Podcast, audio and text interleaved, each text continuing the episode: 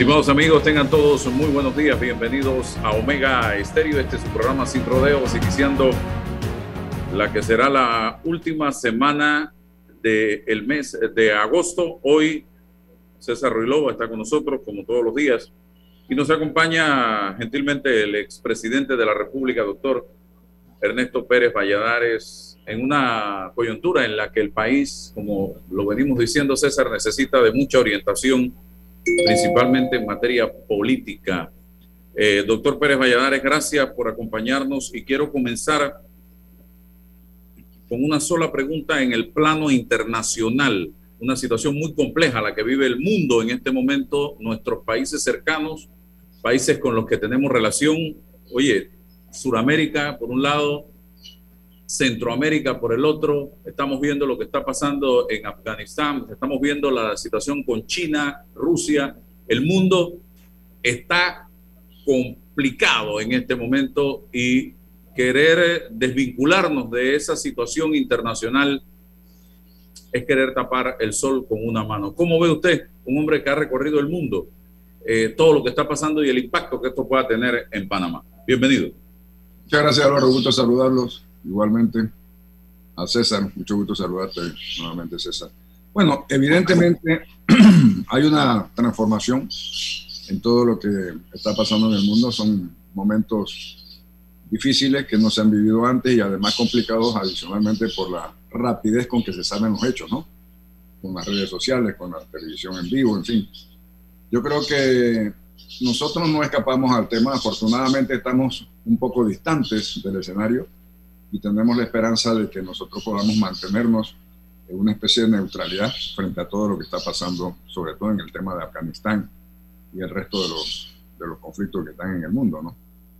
Lo que sí estamos sufriendo, evidentemente, es eh, la huida eh, de miles de ciudadanos de sus países en búsqueda de mejores futuros, particularmente en búsqueda de llegar a ingresar a los Estados Unidos. Yo creo que eso sí, evidentemente nos está afectando, es un tema difícil, es un tema que conlleva muchas consideraciones humanitarias, pero al mismo tiempo es una carga para el Estado panameño y para la seguridad nacional tener que convivir con esta situación.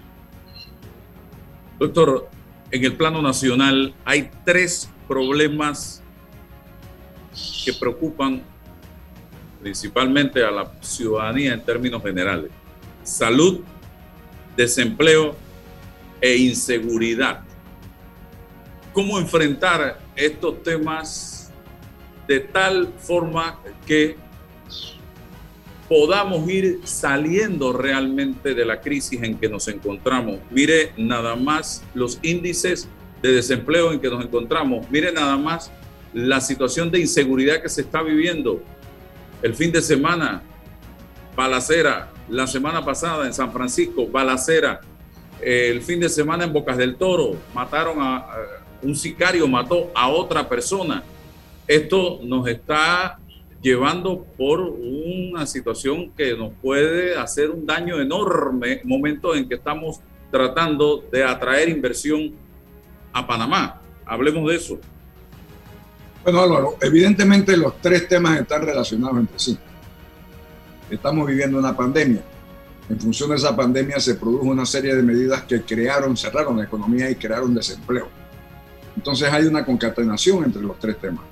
Yo creo que el tema, empezando por la salud, yo creo que es un tema que hemos abordado como Estado, como país, como gobierno, se ha abordado eh, relativamente bien. Y digo relativamente bien porque a mí me hubiera gustado que hubiéramos tenido más cuidado en la afectación que el problema de la, de la, del COVID-19 ha tenido en la economía. Yo creo que pudiéramos haber tomado medidas diferentes, no de cierre de todo el país, pero bueno, eso es, dice que ver para atrás siempre la, la vista es 100%, ¿no? Lo cierto es que se ha hecho un gran esfuerzo. Yo creo que el gobierno lo ha manejado muy bien desde el punto de vista de la vacunación. Creo que estamos eh, cercanos a lograr lo que se conoce como la inmunidad de rebaño. Andamos, entiendo que por el cerca del, del, 50% de la población vacunada. Eh, nos falta poco, tenemos la capacidad de hacerlo y tenemos la vacuna. Ahora bien, dicho eso, la economía, yo creo que va a tomar su tiempo recuperar a los niveles anteriores, por dos razones. Una, porque una cantidad de empresas han cerrado, simplemente han cerrado. Y los mecanismos de generación de empleo que veníamos trayendo, llámese la construcción, llámese el turismo, llámese el comercio, han decaído. Si ya no es posible pensar en una recuperación económica basado, por ejemplo, en construcción. Cuando ahora mismo tenemos una sobreoferta de apartamentos, una sobreoferta de edificios comerciales y no hay una actividad comercial que lo recompense. Entonces, esta es una coyuntura que obliga a pensar en nuevos mecanismos de crecimiento económico y por lo tanto obliga también a evaluar la forma como esos mecanismos de crecimiento económico van a ser utilizados para lograr una mejor repartición del ingreso y de la riqueza en el país. No es a corto plazo, no. Eh, estaremos creciendo este año a niveles que se calculan entre el 6 y el 12%, dependiendo de a cuál entidad tú le hagas caso. Yo creo que vamos a estar creciendo más pegado al 6 que al 12, pero bueno, ya es un, es un mecanismo de reincorporación de trabajo. También hay otra, otra causa de la lentitud con que vamos a recuperar el trabajo, y es que muchas empresas, producto de la pandemia, como se vieron eh, obligadas a operar, se han dado cuenta que pueden operar virtualmente y con menos trabajadores que lo que tenían antes. Entonces va a haber un mecanismo de simplemente no reincorporar una cantidad de trabajadores al trabajo físico que se hacía anteriormente. Eh, y la inseguridad, obviamente, amigos, va relacionado a los dos temas anteriores. Cuando no hay trabajo, hay mayores capacidad, mayores incidencias de delitos mayor propensidad hacia el delito. Y eso hay que aunárselo, hay que sumárselo a la poca capacidad de castigo que ha demostrado el Estado panameño. ¿Cómo es posible, por ejemplo, que hayan aprendido recientemente a un narcotraficante que supuestamente estaba encerrado en una isla y lo han aprendido en Costa del Este? ¿Qué justificación hay para que ese señor esté libre? Cuando la policía hizo el esfuerzo por tomarlo preso, por seguirlo, el órgano judicial lo suelta. Esto, hay, una, hay una falta total de coordinación entre los dos órganos del Estado y evidentemente, da lástima decirlo, pero pareciera que como que el Ejecutivo no ve esa falta de coordinación. Así es que, eh, además a eso, Álvaro y esto, César, hay que sumarle el hecho de que el narcotráfico ha infiltrado grandemente muchos de los estamentos de la vida nacional. Porque resulta ser que ahora lo que se hacía aquí, que era pasar drogas hacia los mercados del norte, ese servicio se paga con drogas, no con dinero. Y eso va generando la necesidad de incentivar el consumo nacional de la droga. Por eso tú ves todas estas pandillas que se pelean entre sí, los mercados de la droga, de la distribución de la droga en Panamá. Entonces, eh, ahí hay que tener una evaluación muy especial. Yo creo que necesitamos tener eh, muchas reformas que permitan tener mano mucho más dura de la que hemos tenido en estos últimos años y que se, castiga, que se castigue grandemente la delincuencia y no con esta mano suave con que lo metemos un día preso y al día siguiente pareciera una vuelta, una, una de esas puertas revolventes, ¿no? Que entran por aquí, entran al otro lado y salen por el mismo lado. Eso no puede seguir siendo así. Combatir la penetración del crimen organizado en nuestros órganos del Estado. Es una tarea muy importante y se viene denunciando desde hace rato. Yo recuerdo a José Raúl Mulino hablando del tema, yo recuerdo al señor Martinelli hablando del tema, al señor Varela hablando del tema, al señor Cortizo hablando del tema, usted lo ha tocado también, pero cada día cobra más fuerza las organizaciones criminales dentro de los órganos del Estado. ¿Qué hacemos para de una vez y por todas lograr esa depuración, eh, doctor Pérez Valladares, después César? Bueno, eh, yo no creo que todos los órganos del Estado estén infiltrados por el narcotráfico. Yo creo que eso se da particularmente en un órgano del Estado que es la Asamblea, donde es evidente la vinculación de muchos de los diputados con personas que han fallecido, que han sido asesinadas por narcotráfico, lo cual inmediatamente te debe prender unas luces rojas de que qué vinculación puede haber entre una cosa y la otra. Creo adicionalmente que sí hay mucho dinero en narcotráfico corriendo para tratar de comprar beneficios en los otros órganos del Estado. Y de la única forma que una democracia puede combatir eso es con una gran institución muy fuerte como la Procuraduría General de la Nación con los recursos necesarios. Porque yo creo que también debemos cambiar para que no se tenga que perseguir delitos menores a los niveles tan grandes como nosotros nos lo hacemos de manera que se pierda tanto tiempo. Yo creo que se debe focalizar, como se hace en otros lados, con delitos muy grandes. Y eso debe ser creado o manejado por una Procuraduría especial para esos delitos. Yo creo que eh, es exigirle demasiado al actual procurador encargado que vea desde el robo de una gallina hasta pasar un cargamento de cocaína por, por el país. Así, eh, hay, hay grados de delincuencia que deben ser manejados en diferentes lugares. Pero tenemos que fortalecer a la policía por un lado y a la Procuraduría General de la Nación para que tenga los recursos necesarios para perseguir el crimen. Y creo adicionalmente que hay que hacer una revisión de todas las leyes que tienen que ver con este tema, para evitar que se aprovechen de los diferentes recursos que pueden poner y que significa que los delitos se olvidan o expiran o tienen unos mínimos de cárcel que volvemos a la, puerta revolvente esta que entra a la cárcel y sales al día siguiente. Es un tema que la sociedad tiene que tener conciencia y que tenemos que abordar eh, con muchísimo cuidado. Doctor Valladares, buenos días, saludos. Doctor, eh, cada periodo en, una sociedad eh, requiere de particularidades respecto a sus líderes. hay coyunturas especiales que requieren que esos líderes eh, mantengan habilidades especiales, características especiales. En esta coyuntura, desde su visión, ¿qué se supone que debe tener este gabinete y este poder ejecutivo? ¿Habilidades políticas o habilidades de tecnócrata? ¿Necesitamos más tecnocracia o gente más política? Yo creo que las dos cosas. Yo creo que lo importante y lo particular es tener un objetivo, que pueda todo el equipo visualizar y saber cuál es su función para obtener ese objetivo, no desviarse del objetivo y eliminar las cosas que hacen difícil llegar al objetivo. O sea, si tú no te señalas como Estado y como gobierno el tipo de país que tú quieres, entonces estás todos los días apagando un fuego sin que necesariamente abras un camino. Yo creo que eh, evidentemente se necesitan ambas cosas, ¿no? Se necesita el conocimiento técnico para poder evaluar las situaciones desde el punto de vista científico y se necesita la capacidad política para poder explicarle a la nación lo que se está haciendo para lograr esos objetivos.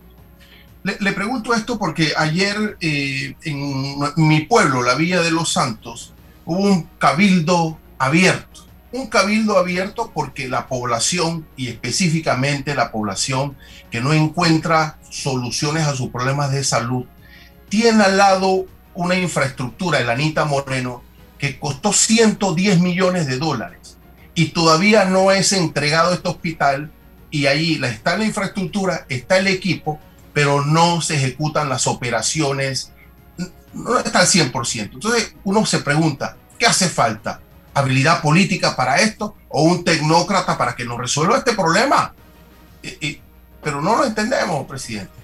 Hace falta dirección. Dirección. Eh, yo creo que a mí me parece que nosotros necesitamos eh, tener conciencia de que hay que darle seguimiento a las cosas que se inician. También tenemos la ciudad de la salud abandonada por el gobierno anterior porque lo había hecho el anterior al anterior. Es decir, son recursos del pueblo panameño que se abandonan, que, que los votamos, que los tiramos a la calle. No hay justificación para que un hospital como el Anita Moreno esté sin operar teniendo todas las posibilidades de iniciar. Por temas exclusivamente de burocracia. Entonces, hace falta dirección. Yo creo que bien haría el ministro Sucre en meterse un poquito más en este tipo, en este tipo de situaciones y delegar un poco más también el tema de, los, de, la, de la lucha contra la pandemia. Eh, la salud no es solamente la pandemia, la pandemia es coyuntural. Nosotros tenemos que tener un objetivo de salud que tenemos que cumplir y eso le toca al ministro, por supuesto, dirigido por el presidente. Yo decía en un tuit la semana pasada que vamos a tener que crear otro ministerio para que atienda los problemas de salud de la población que siguen siendo exactamente los mismos y que están represados porque no se les está dando la atención adecuada porque todos los cañones los estamos apuntando hacia el COVID. Pareciera que el MINSA se ha transformado en el MINCOVID, única y exclusivamente. Y aquí hay mucha gente, doctor, que quizás en este momento no pueda caminar porque tengan que hacerle un trasplante de cadera o de rótula o, y lo, lo tienen ahí represado. Espérese porque no se puede, o gente que hay que sacarle la vesícula y puede estar sometido a una crisis de vesícula que te puede llevar a la tumba. Problemas de urología, Álvaro. Urología, un montón de problemas. Y no estamos atendiendo la escasez de medicamentos. Yo acabo de subir preguntando a la población si hay o no hay escasez de los medicamentos que están acostumbrados a tomar y no hay un montón de medicinas en este país, ni compradas en el sector privado, ni a través de las ventanillas del MISA y de la Caja de Seguro Social. ¿Y quién está inventariando esto? ¿Cuánta gente, doctor, no se estará muriendo precisamente por todas estas razones que estamos hablando en este momento? ¿Y qué hacemos? Yo estoy totalmente de acuerdo contigo, Álvaro, pero mira, el momento que tú buscas soluciones, vamos a ver, la falta de medicamentos en la Caja del Seguro Social. Mira, esa institución es tan importante y su peso es tan grande en la sociedad que tú tienes que tener mecanismos de agilizar la compra de los medicamentos, de hacerse, de estar seguro que lo que la caja del Seguro Social no tiene se pueda comprar en las farmacias privadas inmediatamente. ¿De qué cuesta llegar a un entendimiento con los sectores privados para decirle, mire señor, estos medicamentos que son de uso diario, que son imprescindibles para la salud de algunos pacientes, ustedes los van a tener a disposición del Seguro Social. Cuando a nosotros se nos acabe o ustedes lo tengan, vamos a comprárselo a este precio y se llega a un acuerdo. Yo creo que nosotros tenemos que buscar mecanismos diferentes para poder mejorar el servicio que estamos dando. No solamente en el tema de los medicamentos, también en las prestaciones de, salud, en las operaciones. A lo mejor las instalaciones de salud que, que tenemos se han quedado cortas para la demanda de operaciones que hay, para la demanda médica que hay porque no pensamos en llegar a entendimiento con hospitales privados para que cobren una tarifa fija por un tipo de operación y que se hagan allá? Sí, todo eso, ay, eso es privatización. No, eso es dar servicio, que es lo importante. Lo importante es que el paciente sepa que si no lo puede hacer en el seguro, el seguro se encargará de que se haga en otro lado, pero va a ser operado y va a ser atendido. yo creo que Seguir haciendo las mismas cosas y esperar resultados diferentes es una muestra clara de estupidez. Nosotros tenemos que buscar alternativas que nos permitan darle el servicio que la ciudadanía se merece y está requiriendo. Usted hablaba de la falta de dirección. Viene a mi mente el PRD que conocí en una época, eh, comparado con un equipo de béisbol, tenía cinco cuartobates, tenía cinco abridores, cinco cerradores. no había banca porque había de dónde sacar varios para ocupar el mismo cargo. Doctor Pérez Valladares, ¿dónde está ese PRD? Yo creo que ese PRD se jubiló. Mira Álvaro, hay, hay gente muy capaz. Eh, el tema es que a lo mejor no son del grupito de fulano o del grupito de sutano y en consecuencia no se le da acceso a poder ejercer eh, en, el, en, el, en las funciones de gobierno. Pero tanto en el PRD como fuera del PRD, hay gente muy capaz que puede integrarse a un objetivo de gobierno. El problema es que yo no estoy claro ni que el gobierno haya señalado un objetivo claro con el cual la ciudadanía se pueda identificar y estoy claro que en el partido tampoco hay un objetivo muy claro más allá de estar dentro del grupo de poder. Entonces tienes esta situación. No es que no existan, hay gente muy capacitada, sí las hay. Yo creo que eh, quizás no han tenido la ocasión de participar en, la, en gobierno, Pero hay gente en el partido que tiene toda la capacidad, quizás mejor que muchos de los ministros actuales, pero no tienen el acceso porque no participaron en la campaña o porque no son amigos de fulano o porque son enemigos de sutano. Entonces entran a reñir los intereses políticos con los temas personales. Y esa es la situación que están viviendo. Sí hay capacidad. Yo, yo presumo la respuesta, presidente, pero se impone esta pregunta. Eh, ¿En algún momento lo han consultado desde el gobierno? ¿Lo consultan ahora? César, tú sabes que yo siempre he dicho que una, un consejo no pedido no es bien recibido. Yo estoy, por supuesto, con muchísimo gusto le doy mi opinión a quien lo pida, pero no opino ni estoy dándole consejos a quien debe tener mucho más información que yo si no me la pide. Usted ha sido un duro crítico en ocasiones muy puntuales hacia el propio gobierno del partido al que usted pertenece. ¿Eso le ha traído dificultades, le ha traído eh, problemas, doctor Pérez Valladares, en las últimas semanas? Afortunadamente, una de las grandes ventajas de ser expresidente es que uno tiene la capacidad de decir exactamente lo que cree y lo que siente. Puede ser que caiga mal, sí entiendo que puede ser que caiga mal, pero yo no voy a estar alabando o dando aplausos a lo que yo pienso que son errores, porque mi interés no es el partido ni es el gobierno, es el país. Y si yo veo que una acción de gobierno, aunque sea de mi partido, no está bien para el país, lo voy a decir. Y lo voy a decir con el ánimo de no criticar, sino de que se mejore la actuación, de que se corrija lo mal hecho. Si se da o no se da, ese es un problema que tendrá que ver el gobierno. Pero mi conciencia está tranquila desde el punto de vista de que yo dije lo que yo pienso debe hacerse, como lo he venido diciendo toda la vida, y más ahora en capacidad de expresidente. Doctor, en 1997 durante su administración, si mal no recuerdo, se firmó el contrato con la minera. Usted me va a corregir si estoy en lo cierto o estoy equivocado. Hoy nos debatimos en torno a este tema de la minería en Panamá. Le pregunto a usted, doctor Pérez Valladares, ¿cómo lo haría usted hoy día? ¿Qué es lo que más le conviene al país? Hay una empresa, ha invertido cerca de 7 mil millones de dólares, está generando miles de empleos. Hoy día no hay un contrato ley con la República.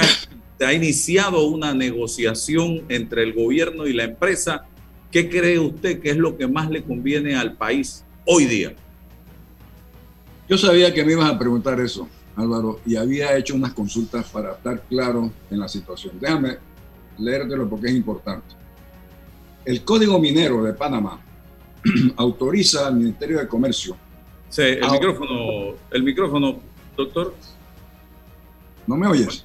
No, el doctor se escucha bien, Álvaro. Se escucha bien, sí. Sí. Eh, sí, se escucha, se escucha, doctor.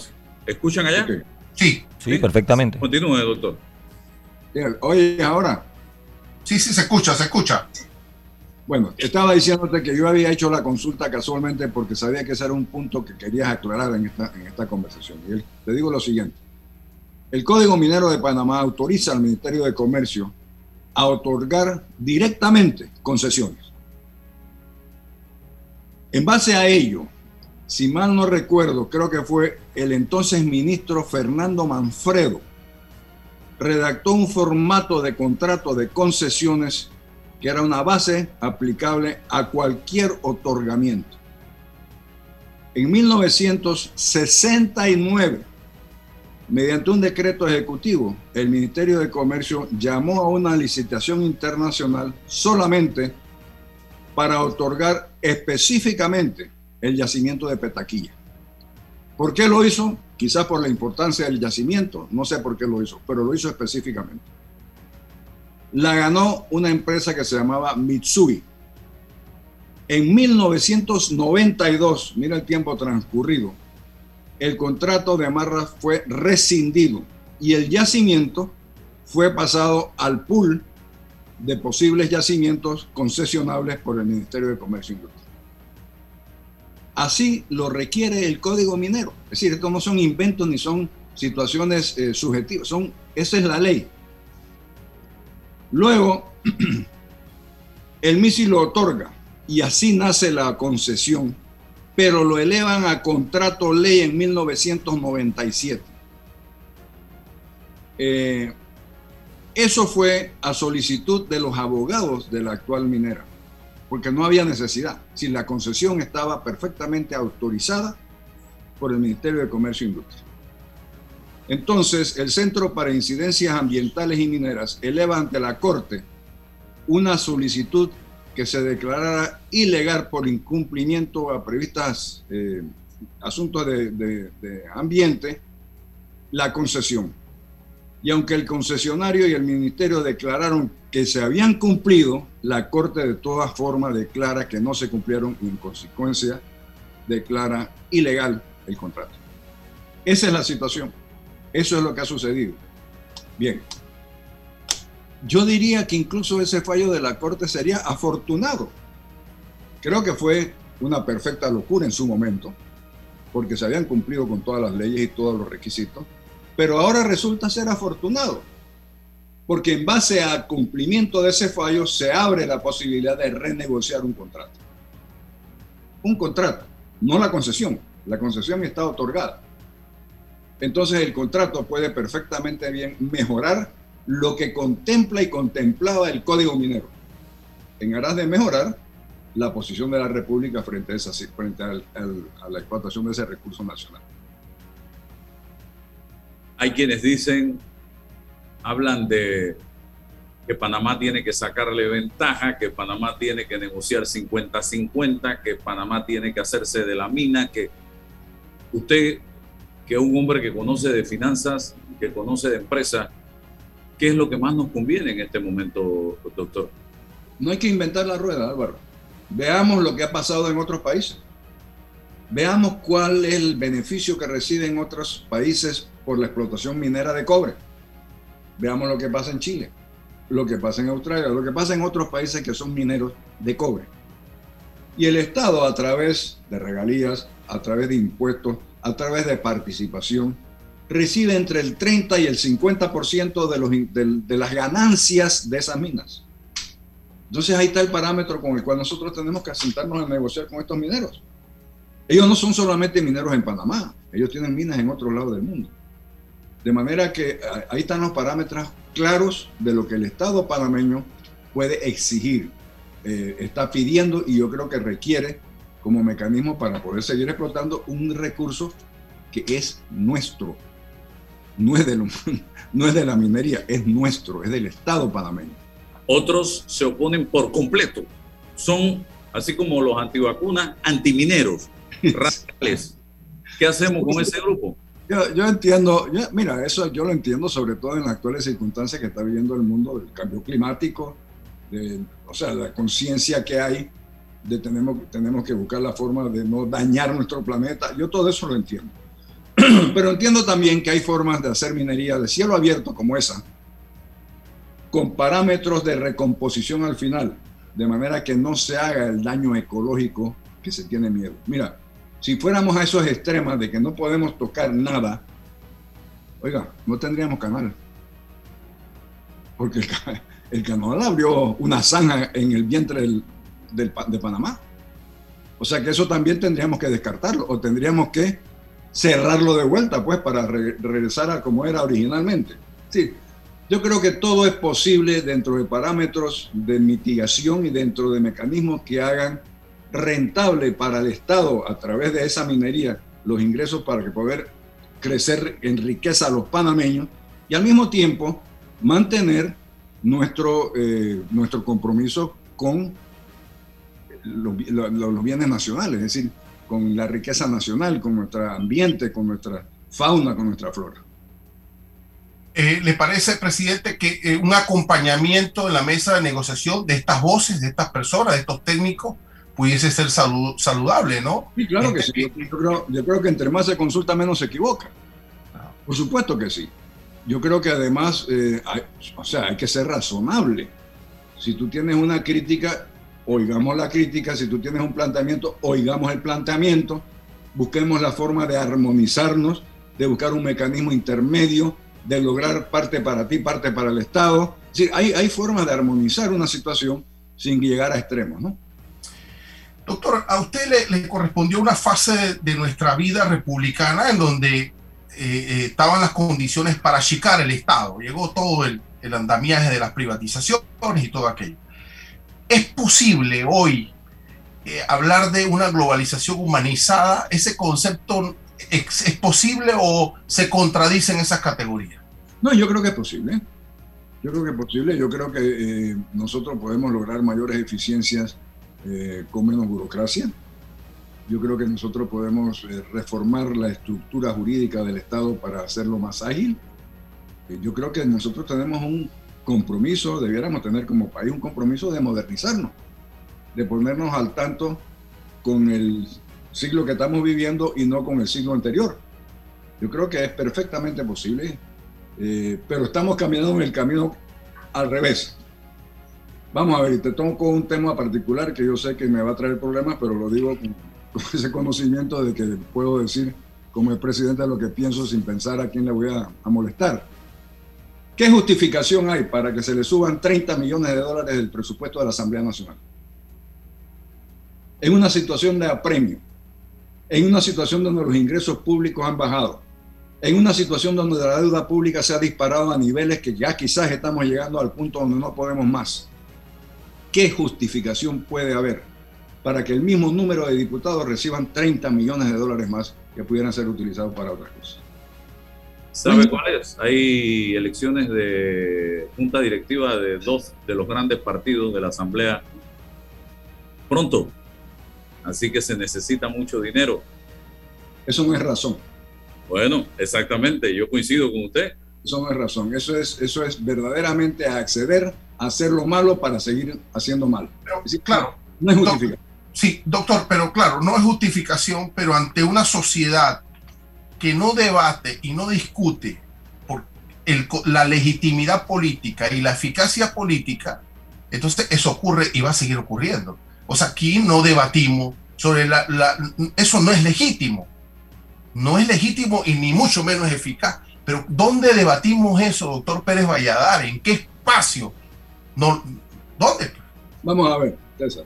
Si tú no puedes corregir, vamos a tomar un caso en particular si tú no puedes corregir el clientelismo en la elección de los diputados, porque la sociedad es clientelar, vamos a asumir eso, que puede ser o no ser, vamos a asumir.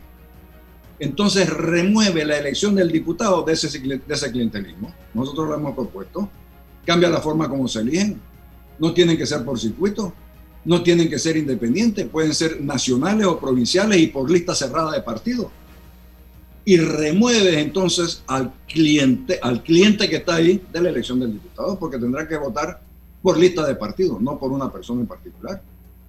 Y eso al mismo tiempo entonces le quita la presión al diputado electo de su reelección buscando dinero de otra forma. O sea, hay mecanismos de hacerlo. Mientras tanto, claro, yo entiendo tu punto, no hay discusión política, sí yo sé. Usted habló de la puerta giratoria Claro, pero retornamos a la misma puerta giratoria. Para hacer eso requerimos la reforma legislativa y tenemos que caer en manos de ellos mismos.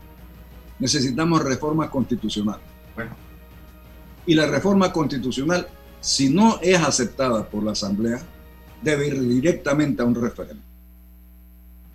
o sea, tenemos que tomar medidas drásticas y revolucionarias para, para poder cambiar la situación.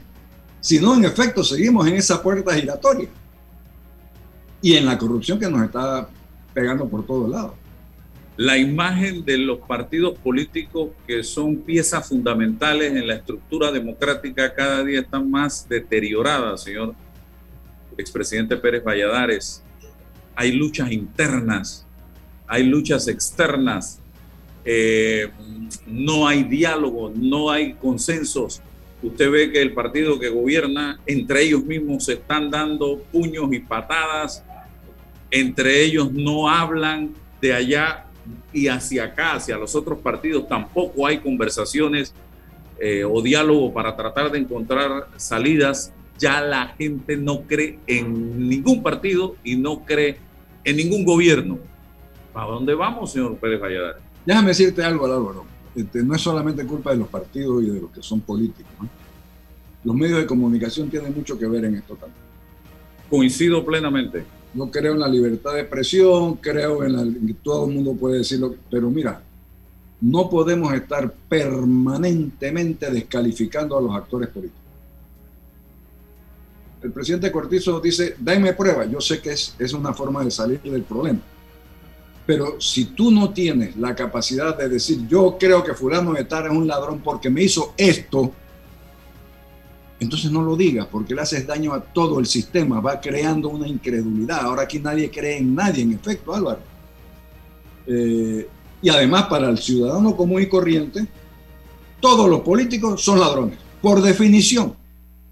Entonces eso va creando un ambiente, un caldo de cultivo muy, muy peligroso está acabando con la institucionalidad de este país. Y yo creo que tanto culpa tienen los actores que incumplen, los actores que hacen mal, como los medios que solamente señalan sin pruebas. Hay que buscar un mecanismo de diálogo nacional hay que buscar un mecanismo de reforma constitucional. Yo creo que este, este diálogo que se está dando, ojalá, ojalá pueda servirnos para reencaminar el país, para buscar un objetivo país con el cual nosotros podamos coincidir todos los panameños, para lograr tener reglas de comportamiento que nos permitan la convivencia en paz, para lograr que hayan reglas claras para castigar a quienes incumplen las leyes, esto no puede ser que sea una permanente apelación y apelación tras apelación y se van los años hasta que se expire el, término y, no, y hay impunidad. Yo creo que nosotros tenemos que hacer una profunda reforma del Estado panameño y establecernos. Bueno, y hay un punto que es fundamental en todo esto, que no puede dejarse al lado, que tiene que estar enfrente, que es la educación. Que es la educación y el civismo las escuelas dejaron de dar cívica hace años. Mira, aquí no hay reglas, no hay instrucción de cómo debe ser un ciudadano. Nosotros tenemos que retomar el camino del civismo, de enseñar a las personas, a los estudiantes, cívica, a ser ciudadanos y no clientes. Pero eso reforma, esta reforma pasa obviamente por una reforma educativa también. Un, un, un hombre cívico, pero valiente, porque aquí hay mucha gente muy inteligente y tal. Pero bueno, ¿no? ¿Quién quiere criticar y, pues dice, ah, esto le puede lastimar a alguien y lo que viene para atrás no quiero asumir los costos? Hace mucha falta eso, presidente. Hace mucha falta tener gente independiente y valiente que tenga la capacidad de señalar las cosas buenas y de condenar las cosas malas. Y eso es civismo, ese ser, eso es ser ciudadano eso es querer a tu país. Eso es no ponerte tú, ay, pero si digo esto me van a quitar el contrato. Señor, quítelo. Afortunadamente, no dependo de ningún contrato ni de ninguna buena acción del gobierno, así que yo tengo la capacidad, gracias a Dios, de poder decir las cosas que pienso. Me equivocaré, por supuesto, como todo ser humano, pero siempre diré, no importa a quién no le guste, las cosas que yo pienso. Doctor, este revolcón en llano de piedra, como decimos allá en nuestro pueblo, ¿a dónde nos puede llevar en el 2024? Porque estamos metidos en este revolcón en llano de piedra. A una situación difícil, Álvaro. Vamos a tener, por lo que se ve ahora, ojalá que salga algo mejor, pero por lo que se ve hay que escoger entre lo malo y lo peor. Eh, es una situación verdaderamente, bueno, es la acumulación de los años de hace tres gobiernos, ¿no? Que se empezó con esta degeneración. Eh, empezó en mi concepto por el gobierno de, Martinelli, que sembró el veneno en la fibra social de este país. Lo continuó el señor Varela. Y desafortunadamente la actual administración no ha tenido el, la capacidad, la visión, llámalo como tú quieras, para tomar los correctivos. A mí en lo particular, por ejemplo, me defraudó muchísimo que aquel esfuerzo que se hizo de los cambios constitucionales ni siquiera se discutiera en el Ejecutivo y pasara al Legislativo, donde sabíamos automáticamente que no iba a pasar. Fue, un, esfuerzo perdido, fue una coyuntura que se pudo haber aprovechado para mejorar una estructura como la Constitución Nacional, con miras a lograr un país más civil, un país con mejores, mejor participación cívica. No se pudo hacer. Entonces, esto, por el camino que vamos, Álvaro, es una de las grandes preocupaciones que tenemos todos los que vemos un poquito más allá de nuestras narices, qué va a pasar a partir de, 1900, de, 2024. Ahora, hay realidades objetivas. Eh, el Estado ha sido invadido por el mercado, nos, nos quedan pocos espacios para maniobrar hemos judicializado la política. Esas son cosas que, que, están. Entonces, ¿con qué instrumentos tenemos para remediar esto? O sea, encontrar el bien común. ¿Qué nos queda? Nos queda solamente la educación y el tiempo. Pero vamos a tener que pasar por periodos difíciles. Yo no veo. La educación no es de un día para otro. Tú lo sabes. De manera que estamos hablando de, los próximos 10, 15 años, que si no logramos un un reencuentro con los valores nacionales, vamos a pasar días difíciles. Para cerrar, doctor, el o la campaña que existe actualmente de desprestigio contra la banca panameña, que ha sido un soporte importante para la economía de este país. ¿Cómo lo ve usted que salió precisamente del sistema bancario en un momento dado? Es una, mira, son dos cosas. Es, una, es un clientelismo eh, obvio, porque suena bonito. Ay, vamos a ponerle un límite a lo que puede cobrar el banco. Eso suena bien, sobre todo a lo que deben. Y luego de eso es una ignorancia supina. Porque si usted se mete a regular lo que un banco puede cobrar, entonces también debe regular lo que debe pagar. Y si usted regula lo que paga, esos depósitos que están en Panamá se van del país. Y el banco en consecuencia queda sin capacidad de prestar. Usted lo que tiene es que asegurarse que haya suficiente competencia bancaria para que esos intereses no se vuelvan los intereses que cobran los prestamistas en la calle. Pero tratar de, por demagogia, por clientelismo, de ponerle un límite, va a acabar con la oferta de préstamo y la oferta de crédito a los que más lo necesitan. Eso es, lastimosamente, una gran ignorancia. Gracias, doctor Pérez Valladares, por este tiempo que ha seguimos esperando, eh, seguimos esperando el libro, doctor Valladares, ¿ah? No se nos ha olvidado. Está casi, en los finales. Gracias, César, te agradezco mucho. Gracias, doctor Pérez Valladares. Que tenga excelente día. Vamos a la pausa. En Mi Bus seguimos modernizando el transporte público para brindarte un Panamá más conectado, reforzando las rutas complementarias de tu barrio para que llegues al punto de conectividad de tu zona. En el este, cuentas con la zona paga Metro Pedregal. En el norte, con la zona paga Los Andes. Y en el centro, con la zona paga 5 de Mayo, en donde tendrás rutas troncales y corredores de alta frecuencia. Y así, puedes trasladarte de una forma más rápida y segura.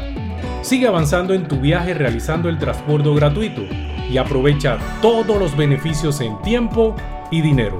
Y recuerda, no bajes la guardia contra la COVID-19. Al viajar con nosotros, usa tu mascarilla, pantalla facial y gel alcoholado. Mi bus, la gente que mueve a Panamá. Descarga ya la nueva billetera electrónica nacional BEN de Banco Nacional de Panamá, tu app de cuenta virtual que te permitirá realizar pagos, consultas, recargas, transferencias y retiros en cajeros automáticos, todo de manera fácil, rápida y segura. Envía y recibe dinero utilizando tu celular. Banco Nacional de Panamá, grande como tú. ¿Sabías que el yacimiento de cobre Panamá es un pórfido de cobre? Esto significa que el cobre está acompañado de otros minerales que en nuestro caso, oro, plata y molibdeno en menores cantidades. Cobre Panamá. Estamos transformando vidas. Déjate llevar por la frescura del pollo melo. Panameño como tú. Déjate llevar por la frescura del pollo melo. Variedad Frescura altos estándares. la calidad es una promesa. Para llevarte el pollo melo siempre Por su sabor y calidad lo prefiero. Déjate llevar con la frescura. Estimado usuario, evita sanciones. No te quites la mascarilla ni la pantalla facial. No ingieras alimentos y ningún tipo de bebidas dentro de trenes y estaciones. Respeta las normas. Cuida tu metro. Oye, ¿tú ya te vacunaste? No, aún lo estoy pensando. Pero si las vacunas son una esperanza de volver a una vida normal y salvar vidas. Hoy desde Panama Ports queremos enviarle un mensaje a los panameños. Vamos todos a vacunarnos como un país que quiere salir adelante, con positivismo y buena actitud. Por eso, ponle el hombro al COVID-19 para que juntos podamos salir adelante. Presta atención a los lugares y días donde estarán vacunando. Panama Ports, 25 años unidos a Panamá. Bueno, me voy a comer con una estrella. Mm. Espérate, ¿y tu esposa sabe? Claro, ella sabe que la estrella del sabor es American Star. Y por eso en la casa comemos delicioso. American Star, el tasajo, jamón, chorizos y embutidos más suaves, económicos y con el sabor que le gusta a todos. ¡Oh! ¿Me invitas a conocer esa estrella? Busca la estrella roja y azul American Star, la estrella de tu cocina. Detrás de nuestras hipotecas encuentras tu nuevo hogar. Solicita un préstamo hipotecario para tu vivienda con grandes beneficios. Traslada tu hipoteca y date una nueva oportunidad. Refinancia con nosotros y toma un descanso. O recibe ese dinero extra que necesitas con nuestro préstamo con garantía hipotecaria Casa Más. Contáctanos a través de nuestras plataformas de atención al cliente. Caja de Ahorros, el banco de la familia parameña. En Mi Bus seguimos modernizando el transporte público para brindarte un Panamá más conectado, reforzando las rutas complementarias de tu barrio para que llegues al punto de conectividad de tu zona. En el este, cuentas con la zona paga Metro Pedregal, en el norte, con la zona paga Los Andes, y en el centro, con la zona paga 5 de Mayo, en donde tendrás rutas troncales y corredores de alta frecuencia, y así puedes trasladarte de una forma más rápida y segura. Sigue avanzando en tu viaje realizando el transporte gratuito y aprovecha todos los beneficios en tiempo y dinero. Y recuerda, no bajes la guardia contra la COVID-19. Al viajar con nosotros, usa tu mascarilla, pantalla facial y gel alcoholado. Mi bus, la gente que mueve a Panamá.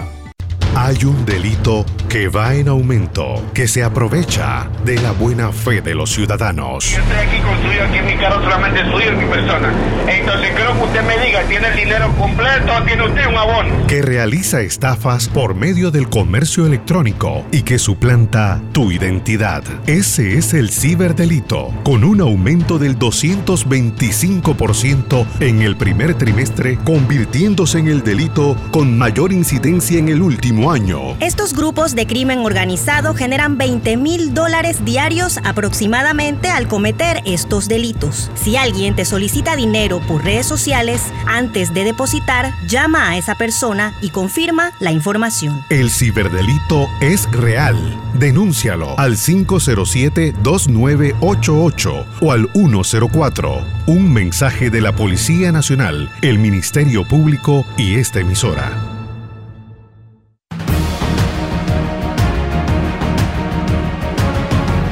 Seguimos adelante. Gracias a los amigos de Credit Core. Empieza bien esta semana. Al 0% de interés con Credit Core. Te compramos el saldo de tu tarjeta de otros bancos al 0% por 13 meses. Además, recibes la membresía gratis el primer año. Promoción válida hasta el 30 de septiembre. Mayor información ingresa a creditcorbank.com o llámanos al 800-7555 Credit Core Bank. Cuenta con nosotros. Y si ya descargaste la nueva aplicación móvil de Panapaz, ahora también puedes recargar saldo desde la comodidad de tu celular. Es muy sencillo. Ingresa a recargas en el menú y sigue los pasos. Mantenga su saldo siempre positivo y a disfrutar porque la vida es un viaje. Vamos a conversar con el subdirector de la Policía Nacional, Simón Enríquez. Este fin de semana nos asustó, comisionado eh, un crimen en Multiplaza de sicariato, un crimen en Bocas del Toro, la semana pasada un crimen en San Francisco, en medio de una balacera. ¿Qué está pasando? Están, son bandas criminales que están enfrentándose en este momento por territorio.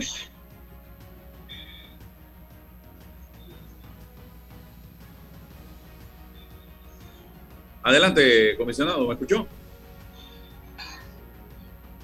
Bien, no sé por qué no me, me está escuchando, comisionado. buenos días, Álvaro, y gracias por esta oportunidad de entrar a cada uno de los hogares panameños Eh, sí, el día sábado tuvimos un, hecho lamentable eh, donde ocurre un homicidio en el área de Multiplaza eh, y donde la Policía Nacional el día de ayer, a través de informaciones, da con lo que es uno de los vehículos involucrados en este hecho.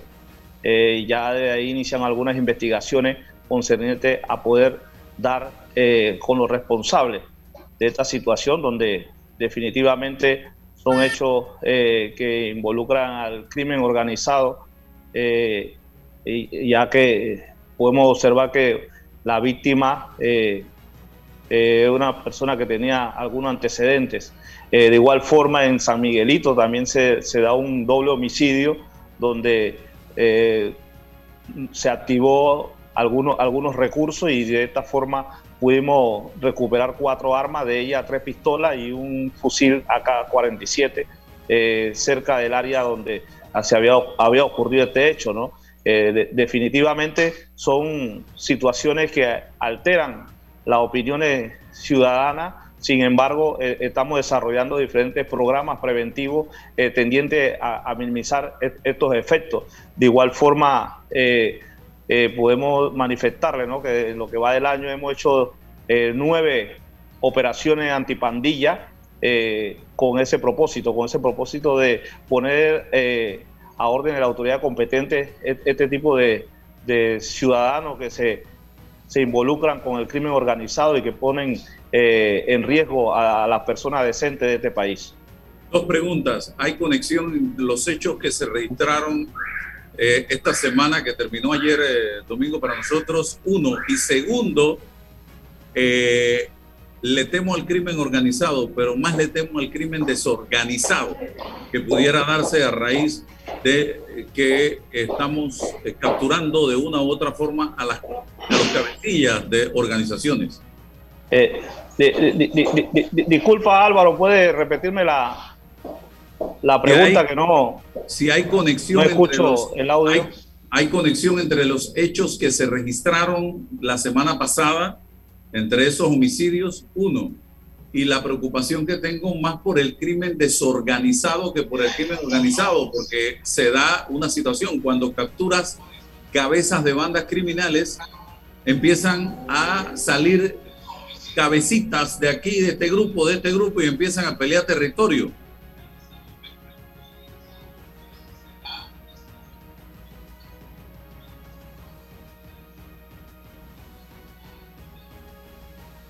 No escuchó.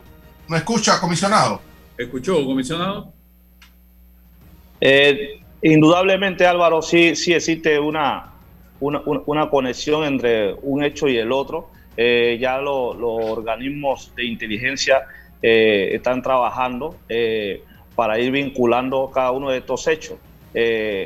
dentro de los antecedentes que se tienen, esta modalidad de sicariato, ya se han aprendido algunas personas eh, en el caso de San Milito, eh, se, vincularon a, algunas personas, lo cual eh, ya posteriormente con el Ministerio Público se desarrollará un trabajo para ir judicializando cada uno de estos elementos. también podemos señalar en el área de Boca del Toro, se registró un hecho similar donde hay tres personas aprendidas y, dos armas recuperadas. eso, eso va de la mano con las acciones que va, investigativas que va desarrollando la Policía Nacional, eh, ya como usted muy bien lo ha señalado, ¿no? Eh, el trabajo que estamos desarrollando en cuanto a incautaciones, a detenciones de, grupos eh, o líderes de grupos delictivos, generan alguna, alguna zozobra entre estos grupos criminales que empiezan a querer ajustar eh, o saldar cuentas uno con otro y, para eso es que estamos eh, haciendo acciones para contrarrestar este tipo de, eventos que, definitivamente también ponen en riesgo a, las buenas personas que, son la mayoría que transitan por nuestras calles y avenidas del país. Comisionado Enríquez, eh, ¿qué, está ocurriendo con la inteligencia policial? ¿Cómo, cómo la fortalecemos? tenemos, tenemos la, tecnología para, manejarnos mejor en pleno siglo XXI, porque tenemos claro que no podemos evitar dónde se va a dar el acto criminal, pero ir dándole seguimiento a estas bandas, cómo funcionan, dónde funcionan, el modus operandi con inteligencia policial. Hay coordinación, hay tecnología. ¿Cómo estamos en esa materia?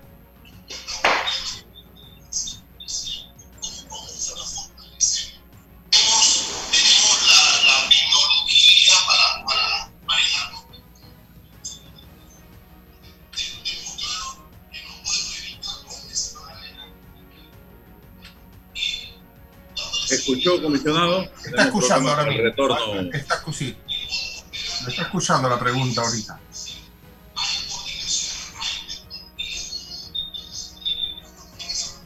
Bueno, eh, eh, lo que es en materia de inteligencia, sí, lógicamente se está trabajando en ello, en ello. Por eso que estamos viendo casos que se dan aislados y fuera de los territorios de, de, estos individuos, ¿no? Eh, porque eh, hemos desarrollado diferentes operativos, estamos, estamos desarrollando diferentes operativos. Eh, uno de ellos es el operativo Oxígeno, donde eh, tenemos individualizado cada uno de estos sectores con ese propósito, con el propósito de contrarrestar de que entre estas bandas no se vayan a, vayan a ocasionar daños que lamentablemente puedan ocurrirle a terceras personas.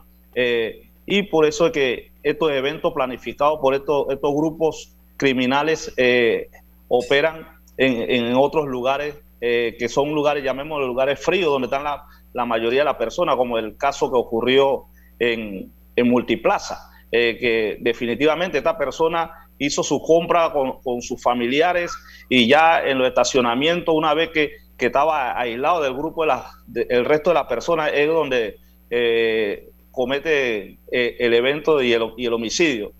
sin embargo, lógicamente que salen en las redes eh, situaciones en un centro comercial. Eh, pero sí, déjame decirle que eso, eso ocurrió ya después que él había transitado por la, por la plaza eh, comercial y ya estaba dentro de su vehículo. que no deja de ser un homicidio, no, no deja de llamar la atención y por lo tanto para eso es que nosotros estamos desarrollando las acciones y la inteligencia e, investigación trabajando con ese propósito de anticiparnos a estos hechos. Eh, comisionado, para cerrar, se filtró un incidente entre familiares y agentes de la policía que estaban en el lugar. Eh, ¿Qué fue lo que pasó allí en Multiplaza? Y segundo, ¿qué mensaje le puede dar usted a la población inocente que transita por las calles y se enfrenta a una situación de esta naturaleza? Queda en medio del tiroteo. ¿Qué hacer en ese momento?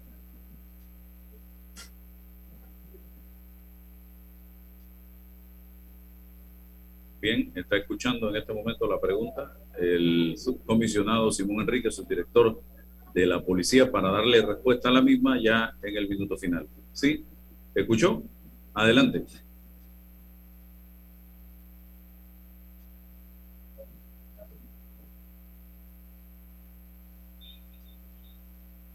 Bueno, eh, sí, eh, una vez se registra el hecho eh, de, lo que tenemos eh, información, esta persona eh, llama, él es quien llama a sus familiares eh, informándole lo que había ocurrido y posteriormente fallece. pero sí quiero manifestarle a la ciudadanía que su Policía Nacional está trabajando para mantener un país seguro, que aquellos delitos comunes como lo que son el hurto y el robo, estamos enfocándonos dentro de nuestras campañas de prevención para evitarlo. Eh, también estamos trabajando con, los jóvenes y niños en diferentes programas, como programa deportivo, como ocurrió en, ocurre allá en el área de Colón, eh, donde estamos, eh, el Ministerio Público está empeñado con los diferentes estamentos de seguridad de sacar o aislar a estos menores de, de este entorno un poco confuso. De igual forma, en los centros comerciales, eh, de aquí de la ciudad capital estamos desarrollando diferentes acciones de comerciante vigilante, vecino vigilante, con ese propósito, Álvaro, el propósito de, anticiparnos, de prevenir y que de la mano con la ciudadanía y los demás actores estratégicos eh, podamos nosotros minimizar lo que son los delitos eh, de, impacto en nuestro país. Bien, me hubiese gustado que me dijera qué hacer si estamos en medio de una balacera, porque podemos quedar en medio de un tiroteo No sé si se puede. A ver, rapidito que se nos acabó el tiempo.